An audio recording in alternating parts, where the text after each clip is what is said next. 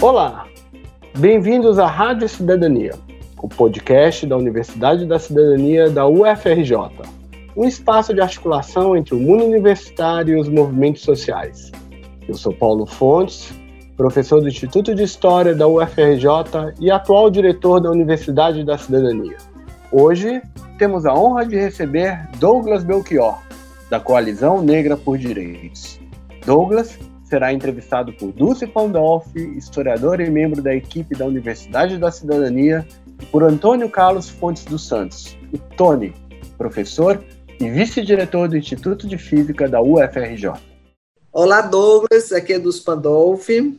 Eu gostaria de saber o seguinte: eu sei que você tem 42 anos, foi criado no bairro do Itaim Paulista, na zona leste de São Paulo.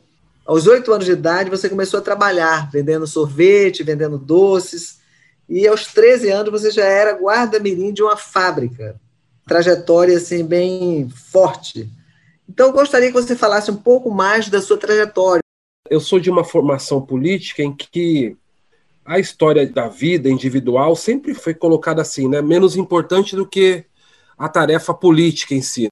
A gente vive um tempo hoje em que isso é bastante importante, a história da trajetória e tal, da caminhada, mas eu, eu sou pouco acostumado de fato, minha família é de Minas Gerais, meus pais, meu pai e minha mãe vêm para cá para tentar melhorar de vida, aquela coisa de mineiros da roça, sul de Minas.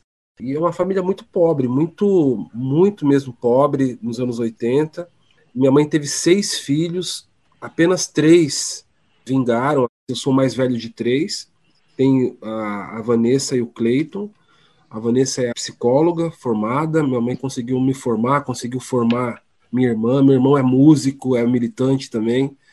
Então é uma família que hoje, graças a Deus, nós somos muito felizes e bem formados e tal. E teve essa dificuldade, né? Eu sou de uma época em que o trabalho em casa, ele é da criança, né? Eu não, não romantizo isso. Eu tenho um filho de oito anos, o Fidel, e eu olhar para ele, imaginar que com a idade dele eu estava na rua vendendo sorvete, é terrível para mim. Mas isso não é diferente da realidade de grande parte da infância brasileira, que quando a gente percorre os bairros, as grandes avenidas, a gente encontra crianças trabalhando hoje. Então, a gente, olhando para isso, percebe que as mudanças que nós vivemos, e vivemos mudanças e avanços, não foram suficientes para evitar esse tipo de realidade. Então, sim, eu vendi sorvete na rua, vendi doce, fui atropelado por um carro enquanto vendia doces quando eu tinha nove anos de idade sempre trabalhei, a infância foi dramaticamente cortada pela imposição da necessidade do trabalho para ajudar em casa. É claro que isso ajudou a me formar também. Eu sou constituído dessa experiência. E olhando agora, aos altos dos meus 42, eu digo, pô, foi importante, me constituiu, me garantiu vivências e tal, mas não é uma coisa que eu desejo para nenhuma criança, de jeito nenhum. E aí eu, minha mãe sempre me estimulou muito a, a, leitura, aos estudos, apesar de toda a necessidade da pobreza e tal. Eu sempre quis estudar, sempre gostei de escrever. Então, antes de concluir meu curso em história, eu tentei ser jornalista, fiz dois anos de jornalismo e não concluí. Depois fiz mais dois anos de publicidade, também não concluí. E fui fazer história e concluí na PUC de São Paulo. Eu sei que você é um dos integrantes da Uniafro, que é um cursinho pré-vestibular ele foi criado em 2002 e voltado para jovens negros. Você pode falar um pouco sobre a Uniafro e Sim. qual o papel que você atribui à educação na sociedade brasileira? Nós somos de uma organização do movimento negro, que é a Uniafro Brasil, é uma articulação de núcleos de educação popular organizados nos bairros de maioria negra, aqui em São Paulo e na Baixada Fluminense, ano que vem, 2021, a gente deve nacionalizar o movimento. É a continuidade de uma movimentação, de uma mobilização histórica do movimento negro. Vocês imaginam que o debate, o tema da educação sempre foi muito presente, enquanto demanda, enquanto reivindicação do movimento negro organizado na história do Brasil. Você imagine que ainda no século XIX, na segunda metade, você tem no Brasil proibições formais, legislação que proíbe a presença de pessoas negras, de filhos de, de, pessoas escravizadas, de pessoas escravizadas nas escolas que surgiam. E se havia uma lei, uma legislação que impedia a entrada, é porque existia a demanda pela entrada. Você não precisa proibir a entrada se não há uma demanda pela entrada ou uma demanda indesejada pela entrada. Então, isso é uma comprovação de que sim, o debate sobre o acesso à educação sempre foi presente no imaginário e, e enquanto objeto de luta por direitos do povo negro. Você imaginar que 30 anos depois do fim da escravidão formal, lá na década de 30, surge a Frente Negra Brasileira, que tem dois eixos fundamentais de atuação. Um deles é o desenvolvimento econômico da comunidade negra, acesso ao trabalho à renda, e por outro lado, a educação. E você tem as experiências de educação popular, ou, para usar as palavras da poesia, os pretos que sabiam ler ensinavam os que não sabiam ler. Eram escolas de formação, de alfabetização de pessoas negras pelas pessoas negras. Depois disso, tanto a Frente Negra Brasileira com o Abdias, depois o MNU na década de 70, as articulações do movimento negro sempre trouxeram demanda, tanto da luta pelo acesso à universidade, quanto pela discussão do currículo, do conteúdo, porque também a gente sempre elaborou sobre a ideia de que não adianta ocupar um espaço formal de educação se esse espaço nos educa para o racismo, para o preconceito, para a intolerância. Então, esses dois debates sempre se conciliaram: a luta pelo acesso ao espaço e também a discussão sobre conteúdo. É, no final dos anos 80, surge, final dos 80, início dos 90, Steve Bico, na Bahia, que hoje é um instituto, que tem um trabalho de educação, de formação, de preparação de pessoas negras para o acesso à universidade. Depois disso, em 92, surge, no Rio de Janeiro, Baixada Fluminense, o PVNC, Pré-Vestibular para Negros e Carentes. Depois disso, e aí na Baixada, lá Duque de Caxias, Belfor Roxo e tal, São João do Miriti. Era uma aliança de ações comunitárias com a igreja. Frei Davi sai de São João do Meriti, Baixada Fluminense, vem para São Paulo, funda Educafre em 97. Eu sou dessa época, eu estou estudando em 97 e conheço o movimento de cursinhos da Educafre em 97. Dez anos depois, de 2007 para 2008, a gente sai da Educafre e funda a Uneafre, com o mesmo tema, organizando comunidades para oferecer trabalho de educação popular para a luta pelo acesso à universidade. Então, esse, para mim, é a linha do tempo que eu acho fundamental. A Uniafro é a continuidade de uma luta histórica é, da população negra por direitos humanos no Brasil. E você também é coordenador, você já até falou um pouco, dessa coalizão negra por direitos. Ou seja, são vários movimentos sociais, vários coletivos do movimento negro ligados a questões dos direitos, etc. Tal. Você pode falar um pouquinho se tem alguma especificidade, quer dizer, e qual a relação da coalizão com outros movimentos negros do, do Brasil, de modo geral? Primeiro, dizer que a, a, Coalizão Negra por Direitos é uma grande aliança de movimentos negros no Brasil hoje. A coalizão não é uma novidade histórica. A cada período importante da história brasileira, o movimento negro se organiza. Existe, Dulce, e, sempre que eu vou falar sobre a coalizão, eu preciso dizer isso uma trajetória de apagamento da experiência, de desvalorização da experiência política da população negra organizada. Quando você uhum. olha para as cartilhas de formação do nosso campo, assim, você pouco vê como referencial as nossas experiências de luta política. A coalizão surge como uma demanda e uma necessidade nesse contexto, em que estão se formando grandes coalizões no país, num contexto de governo proto-fascista como o que nós temos, mas que a gente não se vê representado sequer nessas articulações gerais que nós temos no país. Porque o tema racial nunca é central no debate, porque a liderança não é são lideranças das, das, organizações negras, porque a nossa pauta é sempre uma pauta colocada de escanteio, uma pauta colocada no segundo plano, uma pauta menos importante. Quando, do nosso ponto de vista, a pauta racial organiza a sociedade brasileira. Do nosso ponto de vista, como diz a professora Zélia Amador, da Federal do Pará, Raça informa a classe no Brasil. Mas é você pensar na perspectiva do que foi a formação da nação brasileira, que nós somos fruto de uma contradição racial que se perpetua na história e que as classes dominantes do nosso país, elas surgem a partir dessa dicotomia racial, dessa contradição racial e assim permanece, e eu diria que é assim no planeta, porque se a gente olhar e observar a hegemonia econômica mundial, nós vamos perceber que ela é drasticamente, historicamente racializada. A coalizão é, então, fruto dessa demanda histórica de articulação nesse momento da conjuntura brasileira, em que a gente percebe que nós temos elaboração sobre os problemas do Brasil, mas não há espaço para ressonância dessa elaboração, dessas propostas. A coalizão constrói uma carta que tem 14 princípios e 29 agendas. é um documento fruto da formulação histórica do movimento negro. E a gente não viu nenhum partido se referenciar nesse documento, por exemplo, para construir seus programas de governo nessas eleições, por exemplo. E todo mundo fala sobre racismo, todo mundo fala sobre questão racial. Esse é o assunto nacional, isso pautou a eleição no Brasil. Ao mesmo tempo, não há um reconhecimento de que o movimento negro elabora política e tem propostas para o país. Isso é boicotado, é, é invisibilizado.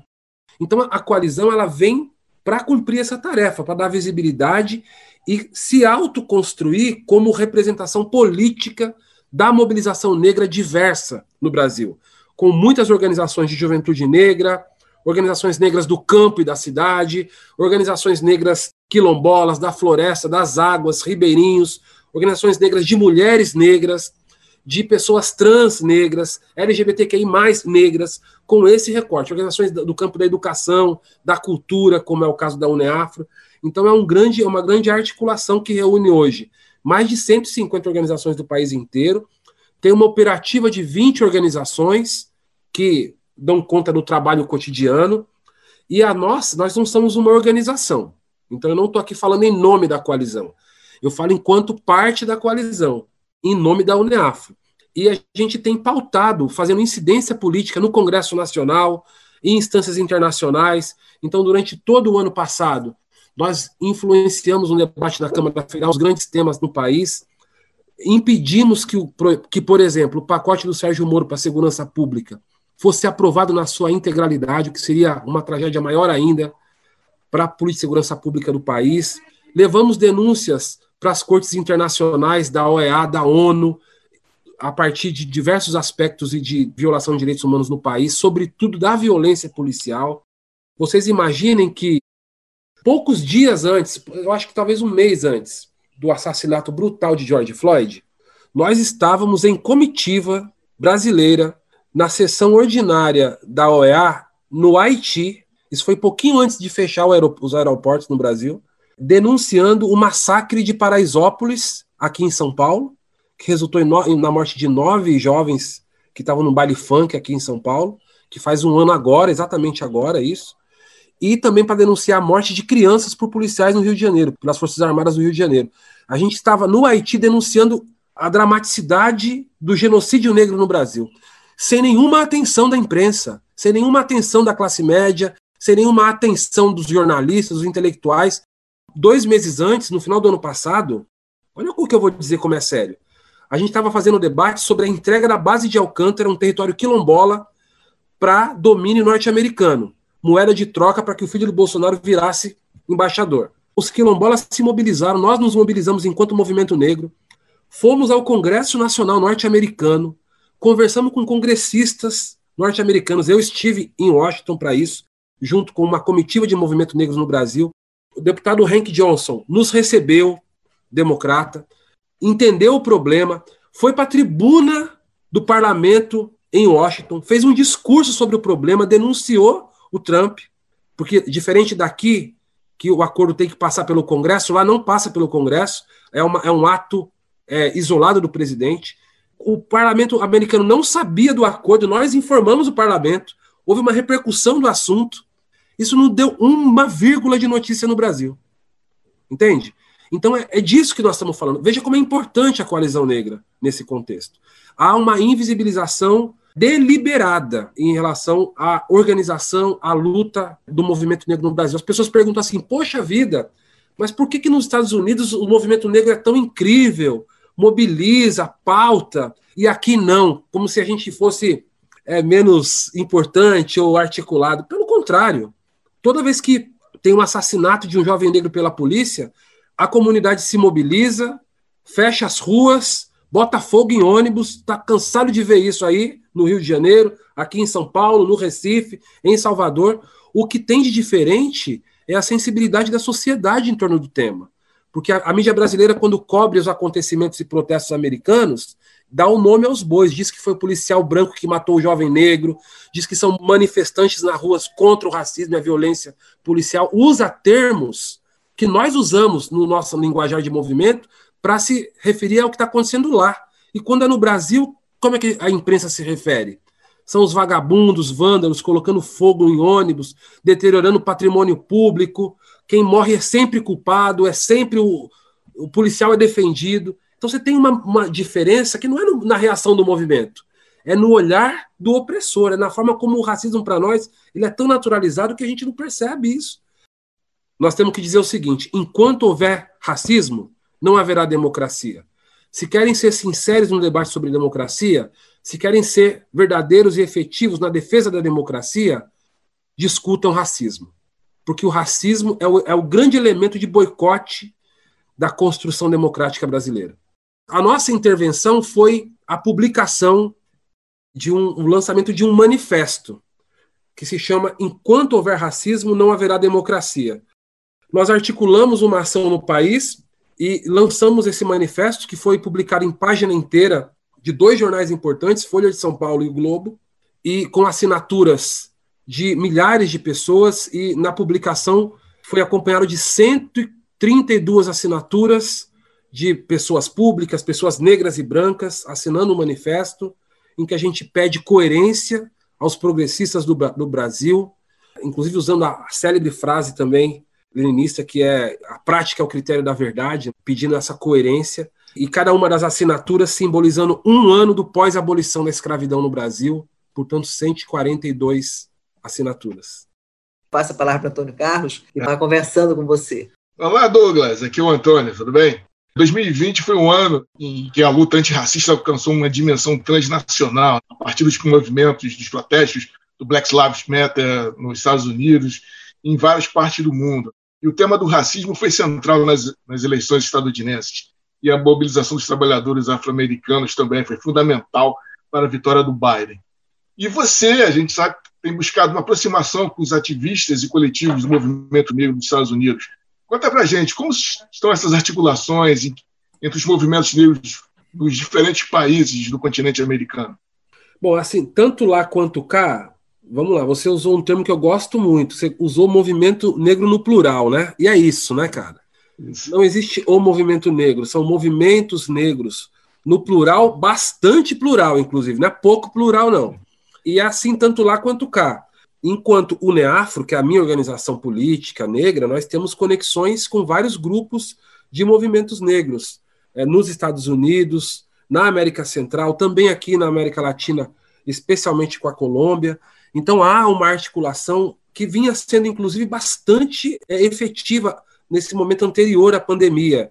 Inclusive, no encontro que nós tivemos aqui em São Paulo, que consolidou a Coalizão Negra por Direitos, que foi em novembro do ano passado, está fazendo um ano agora, nós tivemos a presença num grande congresso que reuniu centenas de ativistas do país inteiro aqui em São Paulo, a presença de, de representações do movimento negro, tanto do Black Lives, nos Estados Unidos, de alguns estados, não só de um, mas também de representação aqui da América Latina, da África, da Inglaterra. Então, existe uma constituição de uma teia, de uma rede de articulação do movimento negro. Isso não é uma novidade também, Antônio, nós sabemos disso. Essas conexões existem desde sempre. As influências, o movimento de mulheres negras no Brasil, que é a grande potência que puxa o movimento negro no Brasil, tem uma larga experiência de articulação internacional, né? então elas dessa maneira puxam o bonde mesmo. Num ano de pandemia, cara, uma pandemia que paralisou o planeta, o único fenômeno capaz de atravessar a pandemia que paralisou o planeta foi o debate sobre racismo no mundo. Então Sim. isso diz muito, cara, sobre o que é o planeta e sobre a importância do debate racial como atravessador da realidade que estrutura o mundo. Você tem pautado suas atividades em prol dos direitos humanos, sobretudo dos direitos da população negra. Hoje estamos diante de um governo antidireitos. Qual a sua avaliação sobre a situação política do nosso país e quais as perspectivas no curto, médio e longo prazo? É, você sabe que eu tive uma formação no campo da esquerda brasileira.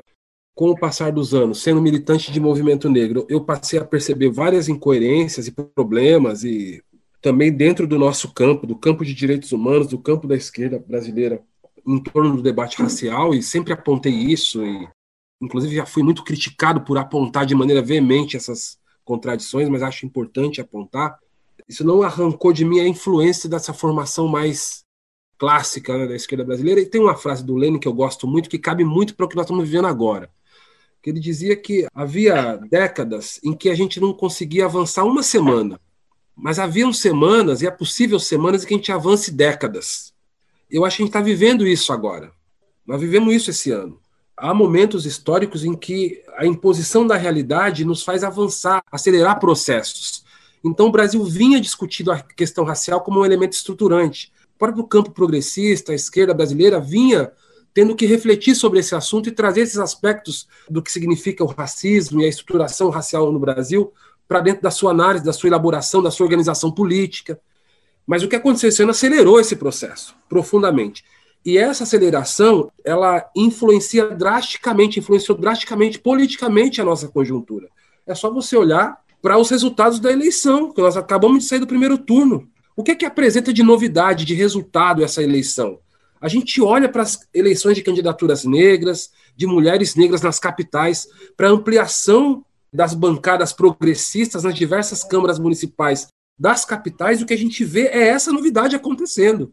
É resultado objetivo desse contexto, desse contexto político e o quanto é mobilizador e é até, não quero colaborar para diminuição da importância do termo, mas revolucionário num país como o nosso, quando a gente vê os resultados dessa eleição no que ela significa politicamente, no potencial que tem é, você imaginar que aqui em São Paulo, ontem, uma mulher trans preta que se organiza politicamente a partir dessa pauta foi a mais votada do campo aqui. Ficou só atrás do Suplicy, que é uma entidade em São Paulo.